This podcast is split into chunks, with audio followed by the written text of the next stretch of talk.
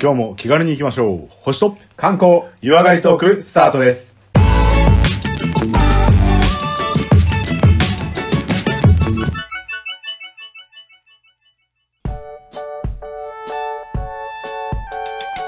はい、次はレオさんによります、第84回の観光の話ですけども、えー今日はどこに連れてっていただけますかはい今回はですね北の大地行きましょお、北の大地。いいですね。はい、うはい、はい。どこまで北北に行き海ますか道。のはい。小樽でございますあー、小樽ね、いいとこ小ですよ、ね。樽ご存知ですね。ねはい、はい、はい。いいとこです、いいとこです。。いいとこですすねあ行かれたことありますか、あー、あります、あります。ああ、まもう、小樽といえばね、もうロマンティックな雰囲気はもう、まさにとってはもうね、はい、はあれをモデルに自分の宮殿を作ったとか言ってます もんね。い。いやいやいや、そんな宮殿みたいなとこあったっけわかんない。どうも背景に倉庫しか浮かんでないような。ああ、いいですね。あ、はいはいはい小樽っていう意味は、やっぱそんなイメージですかそうはあの、なんだっけ、宿場町じゃないけども、あの、水辺の町というか、そうね。ベネチアというか、あ、違うあか。なーんかそうそういうのがあって運があるよねやっぱりね運がある感じがね。うん。まあ違いないあれも一つの観光地ですよね。はいうん。そうですね。なので、こう、小樽って結構、北海道の中では、まあ、観光地としては結構エース級なんですけども、ははい。いはいはいはい。まあ、この小樽をね、今日はちょっと、はい。なんかロマンチックに攻めていただきたいなと思いますので、ご紹あ介ーしてぜいただひ、おきたいと思います。願いいたします。はい。はいじゃあ、あの、まあ、概要だけ言うと、北海道は皆さん場所わかると思うんですけど、はいはいはいはい。小樽っていうと、まあ、ひし形で北海道例えちゃうと、うん。左上ぐらいなんですね。左上、はいはいははいい。。もう少し細かい地理の分かる人だと、こう、北海道って、こう、ピストル持ちたくなるじゃないですか。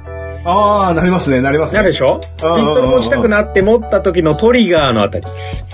ああ。あの辺、あのはあ辺。はあ、あの辺はい。通りあがの辺激ですね烈じゃなくてあの、ちょ、あの、ガチンって打つあたりですね。そうです。いはいはい。ああ、そういうことね。はいはいはいはあの、細かくなんとか湾だとかっていうとこみんなぼんやりしちゃうから、まあ大体ね、あの辺ですね。くびれのはいあたはりいではすねい。。あ、いいですね。はいあのはい。辺にあるのが、まあ、まさにその小樽市というところなんですけどもほうほうほういいですねはい、ちょうどこの小樽市、まあ、札幌からも近いのではい。札幌からだとあの車で高速とかで30分ぐらいで行けるというところですね。ほうほうほうはい、。なので割とこう同じ観光地として使われるところは多いかなと思いますけど、はいはい、アクセスはいいので、まあ、あの空路で行く場合なんかやっぱり札幌とかまで新千歳とかまで行っちゃってそこからっていうのが一番いいでしょうね。はい。はい。で、この小樽ですけれども、んやっぱりさっきね、お話がちょっと出ましたけど、運河とかのイメージがありますあかりね。ます、あります。はい。。まあ、ですから、その通り、あの、まあ、海というかね、その、港があるところなんですけど、まあ、北海道はご存知、ね、ずっと北海道なわけじゃないですよね。うん、どういうこと映像とか昔の。はあ、そうそうそう、昔はむしろね、いはい。和人はほぼいなかったわけじゃないですか。アイヌですね。うわアイヌでございます。わあ、そこ来ちゃう。うわあ、嬉しい、なんか。アイヌのことですね。うんうで、ん。はまあ、アイヌの話しちゃうと、正直わからないことはかなり多いので、いはいはいまあ、。今回はそのアイヌの時代があったよというぐらいなんですけれども。ああ、そういうことね。はいははいい。、ただおーまさに今言ったみたいに、まあ、歴史だけ言うと、はいもっと古くから言えばもう、うんあのストーンサークルのようなものがあったりするので、おー、はいもうあはいのはい。縄文時代ぐらいから人いたよねっていうのは分かってます。あ、そうなんだ。はあじいゃあ今今度、あの、世界遺産になるところっていうのも、あの辺りに含まれたりするのかえね。っとね、そう、はいあの、世界遺産になるっていうような話っていうのは、その、え北東北とか北海道の一部が、確かにそはの、い縄文遺跡とかがね、世界遺産っていう話が出てるんですけども、はいはい。まあ、その、どこがというのに、小樽が入ってるかちょっと定かではないんですが、おーやっぱりなんでそういう縄文のものが残ってるかっていうと、うん結局こう海からのアクセスが良かったってことですよね。あ、確かにね。はい。はいはいはい。海ペリだしね。そうですね。ですからまあそういうところとかでまあ交流もあったっていうのは分かってますし、んまあいつからどういう文化というよりはまあ人は絶対いたよねというのは縄文時代から分かってますと。住みやすい環境がやっぱあったんでしょうね、そのあたりはね。うんで、そもそもやっぱりこうアイヌのね国でありますので、はい。はい。これそもそもあの、小樽自体がまあ小さい樽って書きますけど、ありますね、はい。はい。アイヌ語から来てます。あ、そうなんですかはい。アあいイヌう語のじゃあうん。オタオルナイみたいな。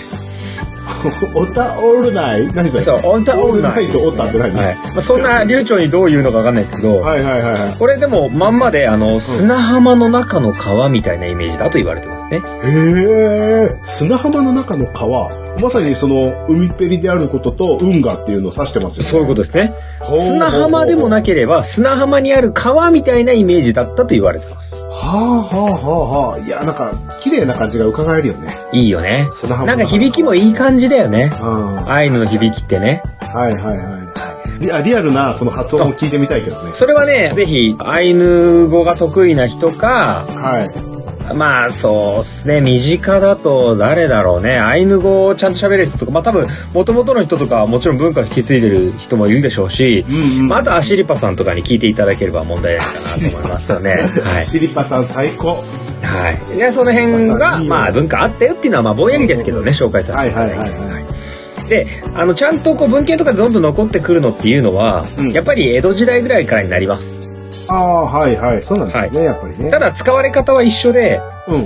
やっぱりこう北前船ですねああ、北前船ってあっちまで行ってるんだ。ははいあはあはあはあ北前船は、まあ、簡単に言うと、まあ、京都とかあのねこう大阪とかあの辺あたりからはいはいはい。ぐるっと瀬戸内海を回ってうん。そして日本海側を通って、まあ、今で言う鳥取とか島根とかあっちの方を通ってはいは新潟とかを通ってこう日本のこう背中側というか日本海側をぐるっとこう点々としてっていうのは、まあい。交易路ですけはど、いはいまあ、そこのうん結局北海道ってひょいってこう上から行けた小樽なのでそうですね。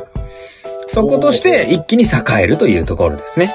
ああやっぱ交流があって、やっうん。ぱ航路があるっていうのは発展しますよね。いや、するんですよ。そうなんですうよ。ん結局、今はね、あの、航空機だ、でっかいさ、こうなんか、うんうんトラックでも運べるやつとかありますけど、はいはいはい。やっぱり昔は、まあ、手間も含めたりとか、荷物を運べるのって言えば、まあ、今でもね、あの、でっかいタンカーとかもありますけど、はい、はい。結、局、やっぱ港というのはかなり重要ですし、そうなんだ。あとは江戸時代ですよね、あの、松前藩っていうね、ほうほうほうほう。結局あの、北海道のあの辺りだけをこう、収めた藩があるんですけども、はまあ、ああいったところの、あの、使われた交易の舞台でもありますし、い。うんうんうん。まあ、その函館とか、はい。あの、も含めて、まあ、かなり重要なね、寄っていく立ち寄りどころの港のポイントとなっていたというところですね。いやー、そうでしょ。もう北海道のものそこに集まる気がするもん、海が。そうそう。だから北海道から、ね、持ってくものもそこから出てくし、うんうんうん。入ってくるそういったところでは。はやっぱりこう、人も交流もあったし、船も来ていたというので、まあ、はいそれは栄えてくだろうなという感覚は分かってもらいました。そうですね。確かにね。ははいいはいはい。じゃあ、うん。まあ、運河のイメージあるっていうのはね、さっあきりおます話しいただいたんですけど、まあ、交易あったんだろうなと。はい。ただ、交易があったところで港があるとかわかるけど、うん。なんか運河って全部そんな、こう港って言えば運河かっていう話もちょっと違うじゃないですか。うんうんでも小樽ってやっぱ運河のイメージあるじゃないですか。うん。ありますね。ね、こうロマンチックな雰囲気とさ。はいはいはいはで、あれでしょこう、やっぱ、通な見方したいわけですよね。い。見たい。そうですね。それ2になりたいですもん。ね、まあそれは港だから栄えたんでしょ、それはって言ってみんながね、わかるような納得じゃダメなわけですよね。あ、ダメですね。もうちょっと2っぽい情報くださあそう、そう、そうですよね。はいもうよだれが止まらない感じですよね。い。いいですね、いいですね。うんじゃあなんで運河なのよ。と。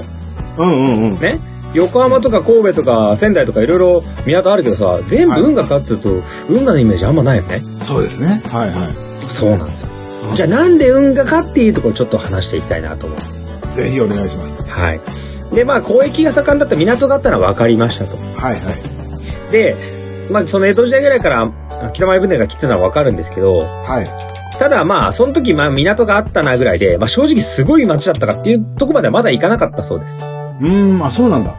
うん、ただ江戸時代後半になってくるとはい。何で栄えたかっていうとこれあの和の人、まあ、結局は本州からの人がね、はいは小樽周辺にもどんどん上がってくるんですけい。どうんうん。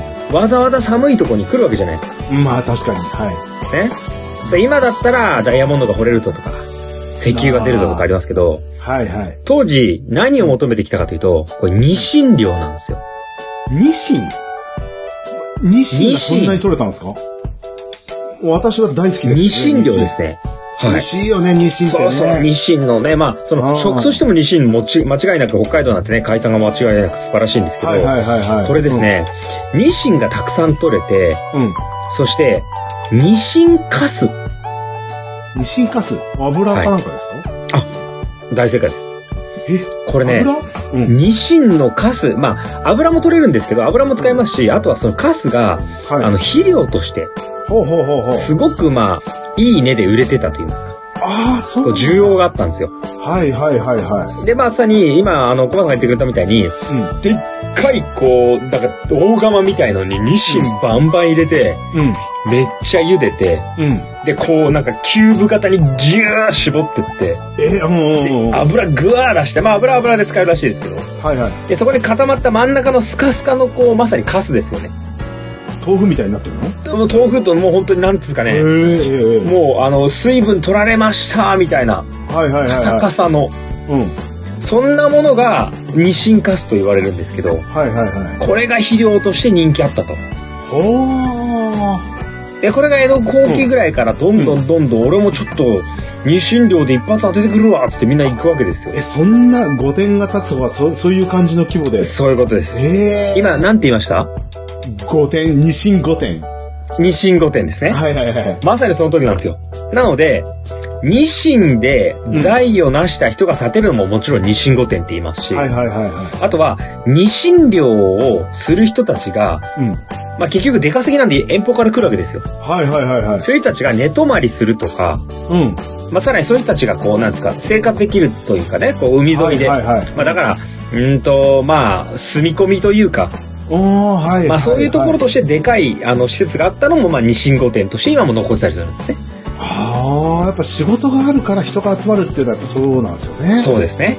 で、仕事があるから人が集まる。人が集まるから商売ができてくる、他の。はいはいはいはい。ねそうそう商売があるから、まあ、そこにまた違うジャンルが出てくるこれ大事なわけですよ、はい、娯楽が入ってるですからまず一番最初になぜ人が来るんですかっていうところは日清漁だったってことですねほー、そうなんだ。でも、ニシンってそんなずっと取れてるもんなんですかえっとね結構ずっと取れていて、まあ時期はちょっとあるんですけど、はいはいはい。これ春先って言われていておー、はいはいはい。これニシン漁の時期には全国からうわー出稼ぎに来てちょっと俺もニシンやってくるわっつって小樽に集まってくるんですよそうなんだ。はで季節労働なんでまさに寝泊まりしたりとかするような、うんまあ番屋って言われたりするんですけど、いはいはいはい。そのね、まあ、雑魚寝してみんなで飯食ってみたいなところがいくつもあって、はい。で、これ実際にこの小樽の近くにも、あの、海沿いのとかにね、あの、まあ、あの有形文化財とかにも指定されてる、こう、番屋うんうんうんうん。まあ、詰めどころと言いますかね。はいはいはいはあそこが結局、今もこの日清御殿として、い。うん。明治時代に建てられた原型をとどめたまま、まあ、これちょっと海沿いに移築されたらしいですけど、保存されているっていうのもありですね。へー。いや、そうなんだ。大体ね、その一つの、うんあの、番屋にだよ。はいはいはいは詰め所に120人ぐらいいたらしいですよ。い。人が住んでたってことですかそうそう。だからそこで寝泊まりして、そこで仕大事きしたかの。ったわけではなくて。あ、ってことは、あせん大きいですけど、だからもう合宿所だよね。そうだね。 120人だからちょっと3、4クラスまとめていけますみたいな合宿所だと思えばいいよ。そんなにこう人海戦術でやらなきゃいけないぐらいニシン取れてたってことだよね。そうですす。ごいっすね。で、ニシン取れたし、今小松さん言ったみたいに、うんあのね、ウィーンってなんか電動のなんとかがあるとかって時代じゃないからさ、はいはいはいはこう、まあ船で出てって、網どんどん入れてって、みんなでこう引っ張れとか、チームワークがかなり必要なわけですよ。い。はあはあはあはあ。ですから、まあかなり人もいたと。はあ。そうなんでだ。網張って何艘もの船あのでかいのでさ一網打尽とかモーターとかじゃないから漕ぐ人もいるしさはいはいはいはい。でさらに陸まで運ぶ船とかそれをこううん組み上げるこう作業とかね、はいはいこうは網をどんどん手元にやってくるとかってそういう、まあ、結構体力勝負なわけですよい。うんうんうん。しかもまだまだ寒い時期ではい。でそういう時にうんこう作業員たちが、はい。まあ、よくこうねこう作業のこう歌を歌うわけですよ、ああ、はいはいはいねはい。荷揚げの歌を歌うわけですようんうんうん。でこれ荷揚げの歌の元はこれね青森県のねこうう野平寺エリアっていうところがあるんですけど、はいはいはいはい。そこのこうまさにこう荷揚げの歌重労働とかで荷揚げの歌がまあ元になったと言われてるんですがこれがはい。小樽に来てみんなでちょっとなんかうちの地元にこういう歌あるからみんなでこう歌いながら力出そうやっつってうん。生まれたはいはい。踊りと歌が何ですはかいえ、え、えー、えー、えっと、わかんない。え、えーじゃあいきますよ。ラッセルラーレン・ソーラランだったらン。ソーラン節ソーラン節ですね。はいはいはいはい。ソーラン節がまさはにいこのニシン漁で生まれたうん漁師たちが歌った起き上げ温度みたいなもんです。えみんなでソーラン節を歌いながら、そうなのその作業するんですよ。はあ、いや、そうなんだ。だから全国的にもね、今なんか、ん有名な歌でもあるし、まあ踊りでもあるわけですけど、はいはいはいはい。実際にこの、まあ、踊りの中にもこう網を力強く引くシーンがあったりとかするんですけど、うんうん。ま私、さハイにノこって入ったう時なんかあれじゃないの網離しちゃうじゃん、こうやって。いやいやいやそれは踊踊りりにになって入からったらもう、はいはいなんて言ってる時なんかもう、踊りになって網かがらそれシャー、あ、あ、そういうことね。踊りながらはい。あ漁してたわけじゃないようんうんうん。歌いながら漁してたんだよいや、歌いながらね。はいはいは歌いながら漁しててそれが漁しなくて踊りになっただけだからい。ええー。だからそういう風にしてソーラン節として今は残っているというものですねほうほうほうほうほうほだかう。ら結局こう日清ドリームみたいなものをさ日清ドリームねねはいはいはいはいやっとるぜっていう人たちがもうみんなでこうはい。精を出すために、まあ、歌いながら歌ったのがこうまさにソーラン節っていうものですね。はあ、そうなんだ。はあいや、なんかでも力入るし、そのうん力を、あのー、なんて言うんだろう、ひ疲労を忘れるっていう感じするよね。そそうういね。う歌を歌いながずら。っとせーのだけやるよりはなんかいいよね。はいはいはい。確かに確かに。そうなんだ。で、結構力強い、あの、まあ、漁師たちのね、はいはいはいこはう、こう汗臭いような感じの、まあ、うん歌がまさにこのソーラン節で。い。へえ、いや、でそそううい人いうう人たたちちがが歌詞思い出せないけど。たくうんうんうんなんかそういう意味があるんでしょうね。そういう意味がありますね。だからはあ。ここで出てきて、で、今はまあ、踊りとしてもう定着してるから、はいはいはい。あの、別に海だけじゃなくていろんなところで踊られたりとかはしてるんですけどね。うんうんうんうんうん。でそういった人たちが、まあ、集まって御殿で眠って、でさらにこう二神寮をこう統括しているような人もいますからまあまあまあ、ど元締めいるんだろうね、どこかね。もうまあぶっちゃけ元締めが一番入ってくるも入ってきますから。まあまあ、確かにね。まあ申し訳ないですが、まあそこにね、豪商みたいな人いますよ。はいはいはい。で、そういう人たちが建てた御殿もこれ、二神御殿って言ったりしますね。おー、はいはいはいではい。あの、詰め所だったところうんも御殿っていう言い方しますし、はいはい。でああともう一個もその西御殿っていうのがねまだ残ってるのはこれはまああのまた小樽中心地の近くにあるんですけどうこれ旧青山別邸って言われる、まあ、青山さんですよねん。あ、小山さんって、それが豪商とかだったのか豪商ですもあーう豪商も豪商でもうこの人の建物も残っててもうこれもあの有形文化財とかに指定されてるんですけどな。ほもうなんですかね本当にあの豪邸としてドーンとあって見学ももちろん今もできるんですけどー。はいはいはいはい。これ言われてるこう総総工費うんうんうんうん。が当時新宿の有名デパート作るのにうん。 50万ぐらいかかったらしいんですよああ、まあ、か当時のお金の、当時のお金ねあーうんはいはいはい。その時代にだようん。 31万円かかってるええおかしくないだろ土地も違うし建物だってビル建てるわけじゃないんだよそうですよね。まあ、こいつはなんだけども、漁をしてるとこってことですよね。そうそうそうだからまあぶっちゃけ田舎っちゃ田舎ですよ田ね舎ですよね。うん。でそこにあと住まいだからねこれはいはいはいはい。として、うんあの遠方から宮大工という各職人をたくさん呼び寄せて宮大工がやったの。すごい、もうまあ当時そのまあまだあのね鉄筋コンクリートのビルとかの時代じゃないですからうんうんうん。で、これで、まあ本当に職人さんから材木からいいものを集めまくって、はいはいはいはい。で、それでこうなんです、税の限りでこう枯山水の中庭を作り、おお。大理石の洗面所を作り、だって冬見えなくなるのにだよ。もいやもうただ、そう寒いところのね、お部屋ですよ、たったうに。枯山で水も関係雪積もってたら何もなんないのにいやいね。や、そう見えないところの、ああ。わびさびでございますね、また。そうです素晴らしいまあお金持ちのね、やることはね、あーまあそうだね熊さんぐらいならね、わかると思うんですけど、あーちょっと、ちょっとした娯楽としてね。ああ、3そう日で見すれねればいいぐらいの。そのコマさんが管理してるお庭だって冬のが綺麗じゃって言ってるじゃないですか。まあまあまあ、確かにね。まあ、ね、なんか余計なものが隠れて、これも風情でござるって言ってるでしょ そういう時代もあるんで、はいはいはいちはいゃんそうですと。ねなので、こう、ちゃんと、こう、枯山水大理石。あと、はまあ、ひょっとしたら、これ、駒さん御殿もそうかもしれないんですけど、い。うん。あの、ね、用を足す、まあ、お便器ありますよね。はいはいはいはい。お便器、一般人はさ、はい。東東とかしか使えないわけですよ。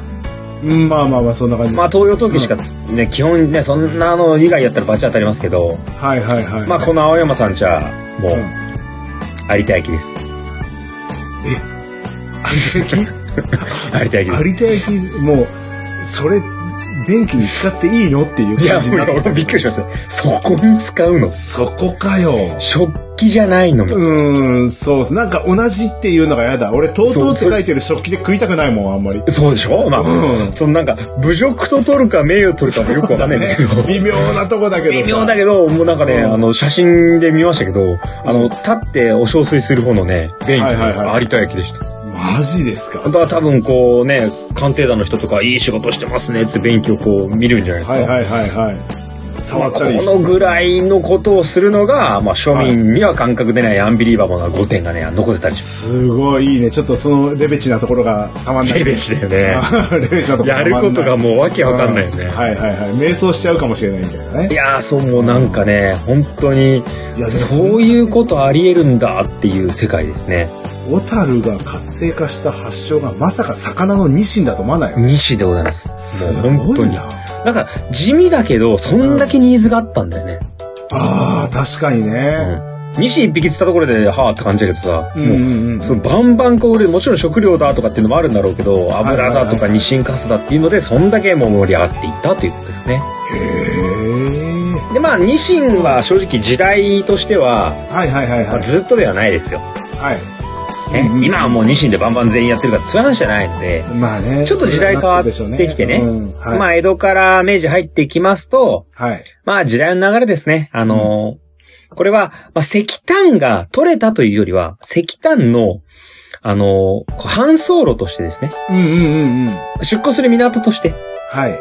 でさらにはあのこう、まあ、札幌とか小樽間もそうですけどはい。結局石炭輸送を目的とした鉄道がどんどんできてくるんですよ明治にほなりうほうほうほう。はい。で、そうすると、あの、北海道の真ん中の方までガンガン行って、今まで手つけられ、つけてなかったところなんで、ガンガン石炭も取れるので、はいはい。まあ、材木ももちろんですし、その海産物とかもバンバン出てきますから、は出港するその港として、い。うん。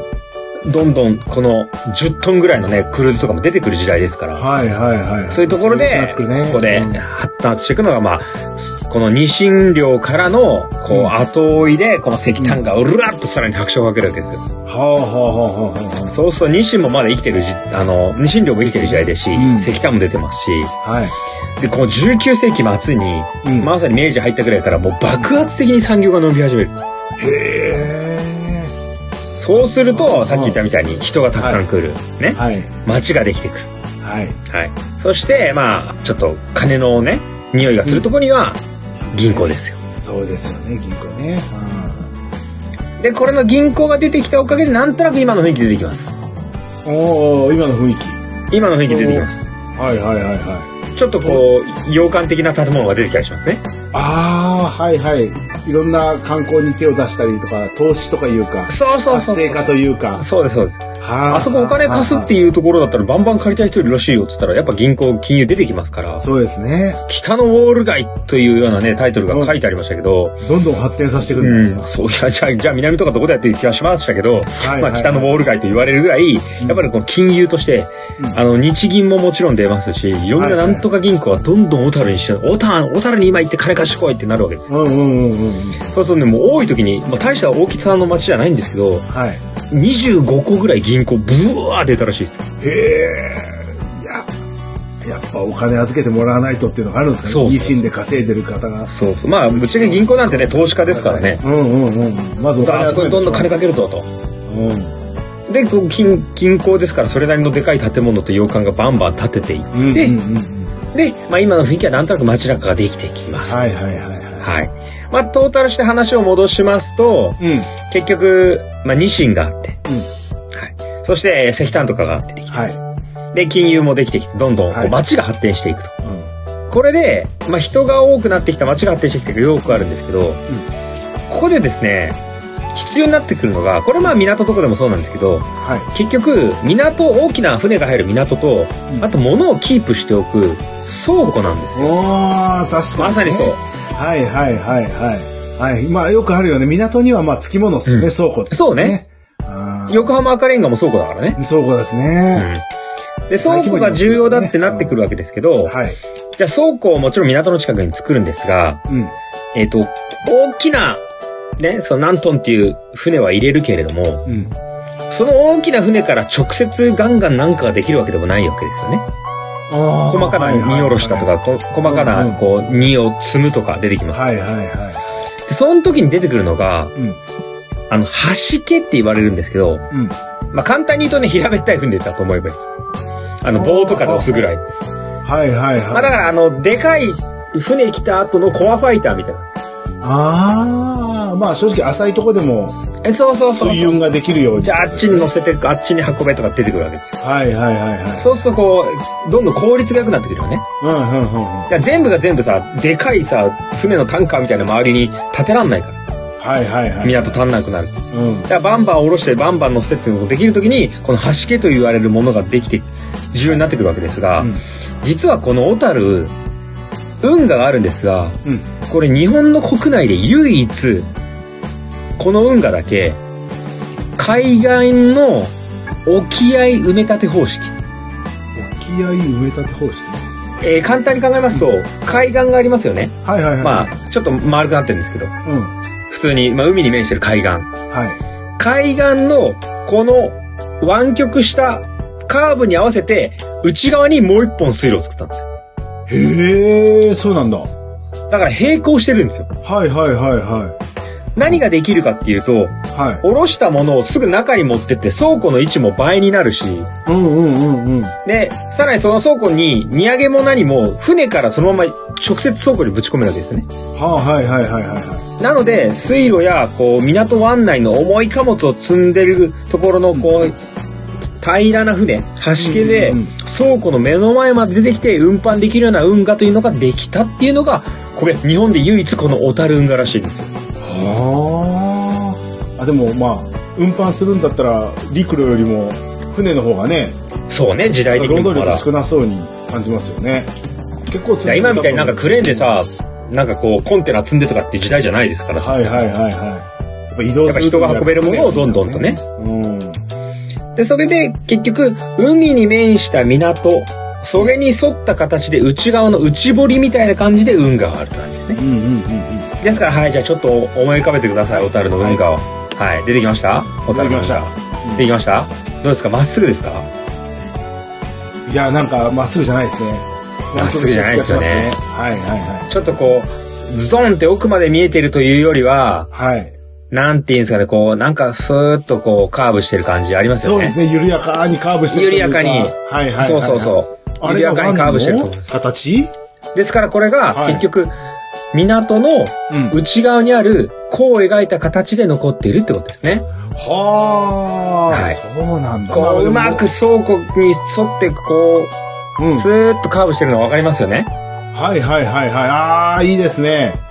うんうん。ですからこの、カーブしている外側には海があるわけですよ。そうなんだ。ああ、今、ああ、今これ画像見せてくれてるけど、はい向かって左側が海ってことそうそうそうそうそう。おおほうほうほう。でそこから直接倉庫まで持ってこれるってことですね。はいはいはいはい。でこの運河ができたっていうのはだから結局この利便性を考えてもちろんできたものであって、いさらに倉庫もあってでそれなりの町であったからこそこれを作ろうという形になってきたということですねああ、そうなんだ。ほうほうほうほカーブしてる理由が分かりましたう。いやー、いい、わかりますね、わかります、ね。わかりましたはいはいはいはい。じゃあこれであれですね小樽運河見た時に、はい。でも運河だけどなんでカーブしてるんだろうねって言えますねそうですね。はい。まあそこでぜひうんちくたくさん垂れていただいてはい。こういう理由があるんじゃないかなっていうところですねああ、はい、ありがとうございます。まあいや、綺麗で運す河ね、出来上湾が曲っしてる方がてね。そうそう湾曲してる方がねなんかねうんこうまっすぐ誘われてる感じしますよそうそうそうそう。ちょっとこう見えない方があが行ってるみよのうかかなな、みたみたいいなな。少しずつ景色が広がっていく感じがね、観光的にもちょうどいいかもしれない。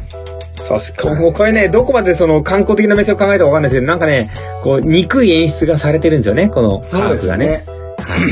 で、これがどんどんどんどん運運河がこう、活用できるようになったりじゃあじゃあはいずっと続いていて、で、結局これ、あの、戦前ぐらいもね、北海道のその、各地で採掘された石炭の最大のこう、積み出しはいはいはいはい。どんどんしあの外に出していく港として、うんそしてもちろん西新領最大の拠点としてはい。であとねもう戦前の頃になってくるとロシアをはじめとする海外の国際貿易機構なんですよえ、あ、そうなんですか。まあ、はいロシアっつったら、近いっちゃあれですけども、でだそうでし、すよねアクセスがめちゃめちゃいいしああ。でその頃にはさ鉄道だとかさ港だとかどんどん整備されてるじゃんはいはいはだったらあそこが一番いい港ですねってなるわけですよい。いいと思そうですね。確かに。なるでしょはいはいはだからそこでもう国際貿易港ですからもう札幌はもちろんですけど、い。うん。もう北海道でね函館と1位2位を争うぐらいねすっごい繁栄してたもう一大都市ですこれ戦前はああ、外国の物流で言ったらぜ断然はあれですよね。バンバ小ンで樽すの方が。小樽いいよねってだから立地ですよロシアと貿易とかねあと設備ですよねはいはいはいはなので結構小樽ってね相当大都市だったってことですねい。うんうんうんで大都市になって結局はまああのもちろん戦後になってくるとうん。物流のね中身が変わってきますからうんうん。はい。まあ、でかいコンテナだなってくる時とか、まはあい、陸路だけじゃなくてね、空路でとか出てくるんで、もちろんそれだけじゃなくなっていくのが今度時代の変化なんですよ。はいはいはいまあ、利便性だけを考えるとさ、は人も増えてくるし、あとはこれ、あの、モータリゼーションなんて言いますけい。うど、ん。うんうんうん。まあ、自動車化ですよね。ああ、はいはいはいは水路だけの時代じゃなくなってくるわけですよ。い。そうですね。陸路でも十分対応できるぐらい。陸路でも十あ分。ーで、まあ、渋滞とか車の台数も増えてくる。はい。まあ、もしもこれが、コマさんがシムシティやってたらどうしますかえー、水路のみにします。いや、粋だね。あ、いやいやいやいやいや。いや全部水路のみ、車車まあ両、車両並みで禁止、そういねったふうにの英断をしたところがベネチアだったり残ってるわけですけど、はいはいはいはい。まあどうしてもねこう損得とか効率だけを考えるとはい。いやもう水路の時代じゃなくねと。うん。でねこれ車も溢れてんだからさうこれやっぱ鉄道都市計画の段階でね、はい倉庫壊してん。はいはい。あ、いやうんうん、そうなっち埋ゃう。め立ててはい。道路化じゃねってなるわけですよ。うわー悲しい。そうなっちゃうのまあ時代のはい効率だけを言えばそうですよね、そうか。産業だけで言えば。もう、海っぺり、なんていうの、ウォーターフロントの倉庫は必要ないんじゃないかと必要ないよねって、判断ですねでかいダンプも行けるし、ああ、車もあるしと。はいはいはいあー。なでそしたらもっと遠方に行けばでかい倉庫もあるよねってなってくるのうんは、うんまあ時代なんですよ。はいはいはいはただここで、い。うん。小樽市民立ち上がりますよ。おおいいですね。 1973年まさに高度経済成長でバンバン道路を作ってもっともっと街を発展させていくぞっていう時代にですよ。はい。小樽運河を守る会設立です。おおそうなんだ。はいはいはい。これで潰しちゃダメだとうん。で、まあもちろんね、あの、都市計画とかも話もあるので、じゃあ明日からこうしますって話じゃないので、もう10年以上議論を重ねて、はい。ね、こっちの方が移行すべきだどんどんどんどんちょっと待ったって議論を続けてそして10年以上経って運河を残しましょうとはい。してでさらにはまあ再度この保存活動としては小樽運河のあの道って、まあ、まさにその明治ぐらいにバンバン発展したところだからい。はいはいはいはい。当時の明かりってうん。ガス灯なんですよ。おおはいはいはいはあのガスでねこうつけていくランプだが街灯としてあるわけですけどい。はいいやこれガス灯も残した方がいいよねとかはい。うん。であと景観的にははい。これ倉庫側に積み荷の作業とか作業の入り口とかあったらちょっと今よろしくないからうん。もうこっち側はきれいにするために入り口全部運河側じゃない方にしようっていうようなそんなルールも決まってくるんですね。ええー、そうなのまあ、運河側にある方がなんか文化的には価値がありそうな気がするけあど。でもそこでだって今はだって船の積み荷はしてないんだもん。いや、その、残したいね、そこまでもって感じですけどね。だからそうすると、まあ結局搬入口とかになっちゃうと、はいあの商業者とかが入ってくようなものはダメだよねっていうことですね。ああ、そう。なのでその倉庫側をきれいにしてはでガス灯を残してい。うん。で、結局景観を守るためっていう意味では、この辺っていうのはですね、あの、どんどんこう観光としての意識がかなり強くなってくるので、おおはいはいはいはこれでまあ、あの、簡単に言うと景観条例みたいなものも出てくるい。おおはあはあはあはと。で、小樽市としてね、まあむしろは北海道として初なんですけど、こう、はいいうこのエリアはこういう景観条例があるので、うんここにいきなりドーンビル建てるのをネオンバーンやダメですっていうのが決まってくるわけですよ。あ。へえへえへえへえ。で、さらにその、銀行がたくさんあるって言ったじゃないですか。はいはいはで銀行とかももちろんずっと銀行やってないんですけどねうんもちろんだけどその銀行の建物はきれいに残そうよと言ってこう今はこうレストランとして運用したりとか、い。はいはいはい。まあ、さらにそこね今あのこうガラス細工とかオルゴールとか有名なんですけど、うんうんうん。そういったもので使っていこうとかもちろんショッピングやレストランにしていこうとかって言って、はい。明治ぐらいにねどんどん出てきていった金融の元なんとか銀行みたいなものがすごいたくさん残っているっていうのもこれ大事なポイントですね。ああ、いやいや、そういうのも全部残してもらった方が、なんかこう見る、見どころが多いですよね。うんまたその、まあ、また言いますけども、時間を旅する旅行じゃないですけど、そう結局そうなんですよ昔の面影ねがある方がね、絶対こう旅の奥行きとかいうか楽しみが増える気がします。いや不便があるかもしれないけれども、いはいうんそこにあるのって風情があるよねっていうは話いなんですはいはいはなのでそれをちゃんと旧なんとか銀行だったり、うんガス灯だったりその運河だけだったりとかを残してきたおかげで、まあ、今でははいもう観光地、そしてはい一番最初にねコマさんが言ってくれたみたいに「うんわあ運河でしょ」と「小樽運河でしょ」とい。はい「は小樽イコールポンと、い。もうイメね、ー出ジ。てくるところになったんですよ。はいはいはい。じゃないと北海道ってもちろん広いしいろんな魅力があるんで、はいあまあどこも海鮮うまそうだよねとかさまあそうですね。ね、そういうのよりも小樽って言ったらみんなが運河ってなってくるこれもまあ、はいブランディングですよねそうだね。いや、これも、あれだね、守る会の人たちが、しっいかやりそう守ってくれたからっていうのは。でエリアでしっかりとこのエリアをね中心にこの小樽運河を中心に街を作っていくんだって言って、まあ、ちょっとこうおしゃれなお店も街のブラブラできるような仕組みもできてきてはい。で有名なエリアになり今じゃねあの人力車が出たりとかおーあとこの、運河を、ま、巡るようなねちょっとしたこう遊覧船的なものができたりとかしてますしいやーちょっと昔の生活とかもちょっと聞きたいですね。実際のいやーぜひあのちょっっとカランコロンとね歩きたい感じしますよね。と。はいはいはい、確かに。こう明治の雰囲気でね。はいはいはい。で、これあの楽しみ方もどんどん、どんどん後から進化させていきますのは、結局その空間が守られてきたからですから。はいはい。ですからこの、まあ、有名な観光地、そして青樽といえば運河だよねっていうものの背景には必ずね、今へ続くエピソードっていうものがあるんですよ。えですからこの、まあね、さっき皆さんこう、写真を見てもらって、小樽運河でしょって言った時に多分皆さんが思い浮かぶ絵っていうのは、えはい。ぜひね、今一度こう、運河の絵を見ていただいて、はい。いや、確かに曲がってるねとか、うんあ、確かにガス灯だねとか、そういった風にね、感じていただくっていうのは、まあ、かなりこの、ただ綺麗な景色だね、はいっていうよりはね、やっぱりこう、深みが変わってくるんじゃないかなと思いますので、違いますよ。昔のもの残してる方が。そうなんで絶すよ。対いい。だただ、なんか映えるねっていうよりは、どうですか見方変わってきました小樽運河の。いやいや、全然いいですよね。あの、運河小樽運河を見ながら、思いを馳せるだけで多分20分、30分は平気で一い回やー、言えるね。うん。うんなんかギラッギラのさなんかパチンコ屋のネオンとかないしさ、はいはいはい。景観条例あるからさ多分こうう色合いとかもあるわけですよ、はいはいはい。ねここにコンビニとかガソリンスタンドドーン出ちゃダメなわけですよちょっとそうですね。はいはい。そういったものがエリアとしてみんなで守ってこうぜっていうのが、ちゃんとその頃にみんなでルールを作っていったからこそ、ここって北海道の中でもいやなんかこう全国の観光地としてもこうなんかブランディングがしっかりされていてそうだね。はい。小樽って言えば運河だよねとそこまでなってくるということですねはい。確かに運河の装飾も綺麗ですしね。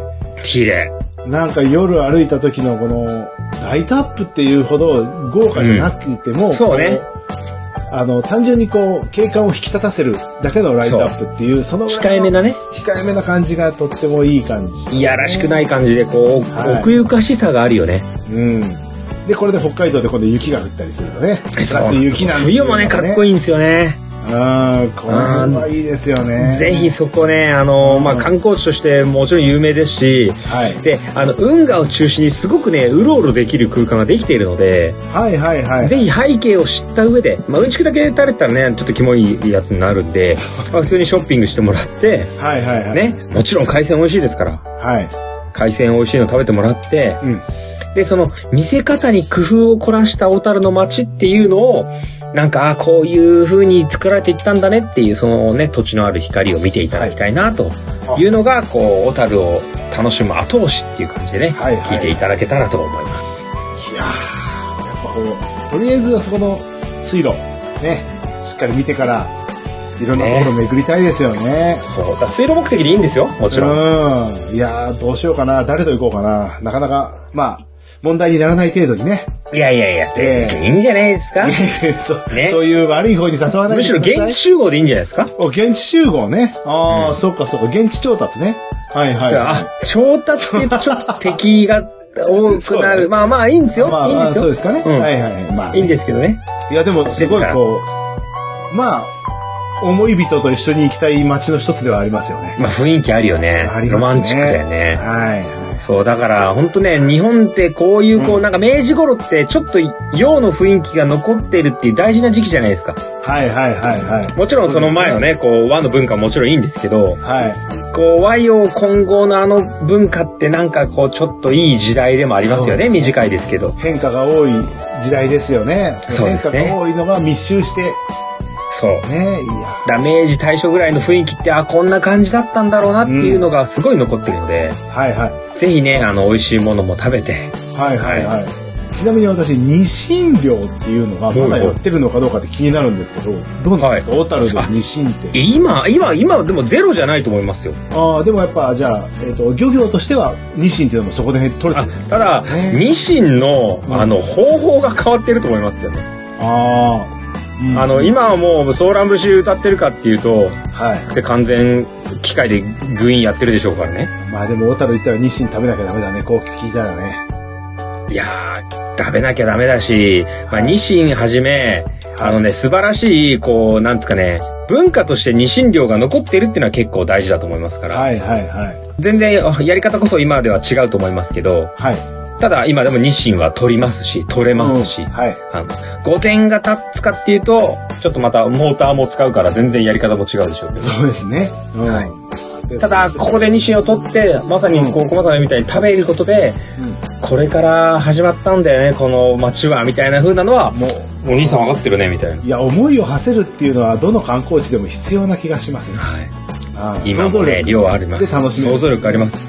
ああそう。だが、ここにあるこの魚、ただ単に美味しいよね、よりも、あ、こういうところから始まったんだなっていうのをね、いやー感じるとまた深みが変わってくると思うんですよ。そうですね。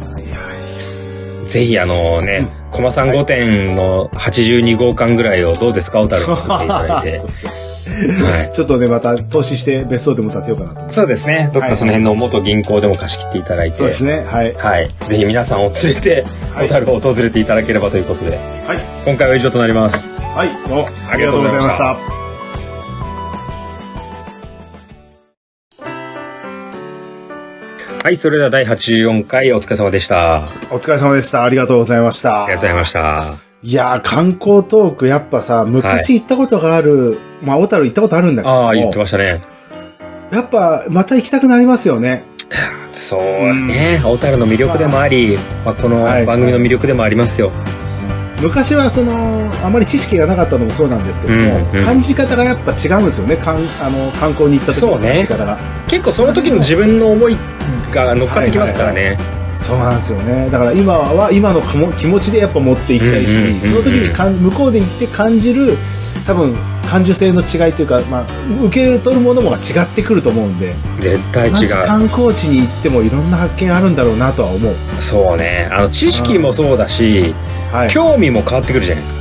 変わってきますね。昔は大絶景ってだけで、うわーって思ってたけど、今はなんはかいはいこはいの渋い、このなんとかが、みたいな風にもなってきますしね。そうです。もっとね、あの歴史に深掘りになってきちゃったり、この景観はなんでできたのかっていうはい見方もするだろうし、今後どういうふうに変化していくんですなんていう未来にも一見もしれないし、想像力を働かしてみたりっていうと、だいぶこう観光の幅広がりますいよやね。、川広がるし、なんかテーマ変えるだけで、やっぱり、はいはい。まあ、どこの観光地も何度も訪れてきてきます言いだ言いますけど、はいその見方とか視点を変えてみるっていうのは結構ね、やっぱ話してても僕も小樽過去に行ったことありますから話してるんですけど、はいいはいはやちょっともう一回こういう目線で行きたいわって思いましたもんねそうですよね。いや、私も多分レオさんと一緒に行った時には、うレオさんの目線もあるし、それを共有してもらった時確かは、にね新まあ、人数多くみんなで行くっていうお前はこういう感じ方したんだってなると、だから人数分観光地を楽しめるのかなと思って確かにそうなんですよそれぞれの感じ方でいいし俺この見方好きだなでもいいし、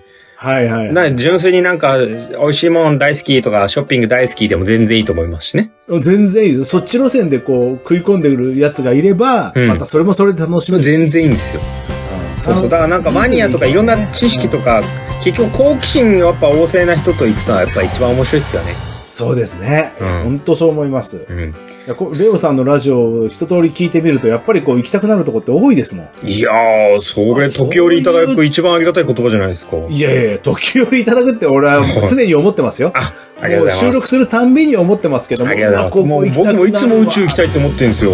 い。やっぱりそうでし ょ。行けないか。でも今、あれだよね、ジャまだねね、募時代が集してねるよね。うん。宇宙飛行士募集の記事出てましたけどね、先日ね。まあそれ多分僕らは、まあ俺らが行くかどうかっていうよりは、多分ね、はいオフィシャルのサポーターになるんじゃないですかね。いやー、そこまで今、光栄なことですよね。ううんん多分この番組でこれを語ってくれないかと。いやいやいや、なるいやいやいや、そのうちなるよ。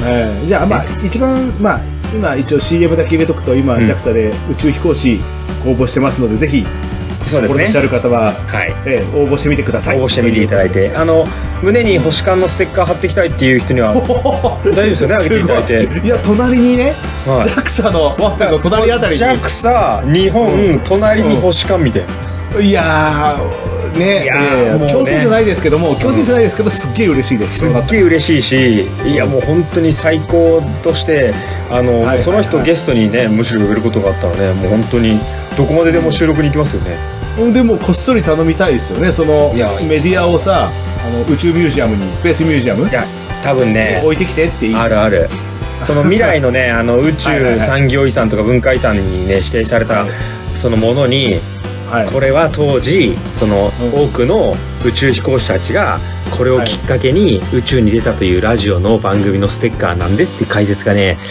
貼られてるんじゃないですかね。そういいね生きてるうちにはできないと思うけど いまあ、まあ、やそうねいいんですなよ。んとかねあの伝説ってやってる本人分かってないから。そうですね、うん伝説僕らは楽しく続けていくのが大事なんでですよ。はいはい そうですねはいそうありがとだうから僕らの番組でうん刺激を受けていろんな観光地に行くとか、い、ろいろ宇宙に興味が持ったとか、ねはいそれだけでも十分でございますのであのそういですつねも皆さん一言いただけるアンケートに我々とても励まされていただきますので。全くそのあ通りでございのますリクエストをいただいてももちろんですし、あの、はいこの回面白かったってね、つぶやいていただく方もね、大変光栄でございますので、はいあの、引き続き我々の原動力として、はいぜひ皆さんもね、あの、伝説のグループとしてね、入っていただければと思いますので、そうですねはい、伝説を支えるためにも皆様のはいからのメッセージを募集しておりますので、ちょっと宛先をご紹介させていただきまおす。願いしますはい、メールアドレス小文字で KOMALEO 数字の15ローマ字読みしますとコマレオ15アットマーク Gmail.com です、えーこちらまで皆様からの、えーメッセージ募集しております、えーまた Twitter そして Facebook を行っておりますので、えーこちらでもあのほハッシュタグ保守観光などがつぶやいていただいて、えーどんどんと絡んでいただいて前回の収録楽しかったですとか何何々の回私も好きですとかねつぶやいていただいている皆様本当にありがとうございます引き続きどんどんよろしくお願いいたしますメッセージリクエストをくれたリスナーの方には番組特製のステッカーもご用意しておりますのでぜひ送付先などをね、えーダイレクトメールで送っていただければと思いますので、ぜひよろしくお願いいたしますよろしくお願いしますどこにでも貼っていただいていいですので、はいたくさんあの星間リスナーの皆様あの引き続き我々のこの好奇心についてきていただければと思いますので、えー次回は第85回ですねそうですねはい、はい、また85回までに、えー星と観光を楽しんでいただければということで今回こちらで失礼いたします、はいどうもありがとうあごりがざいまとうしございまたした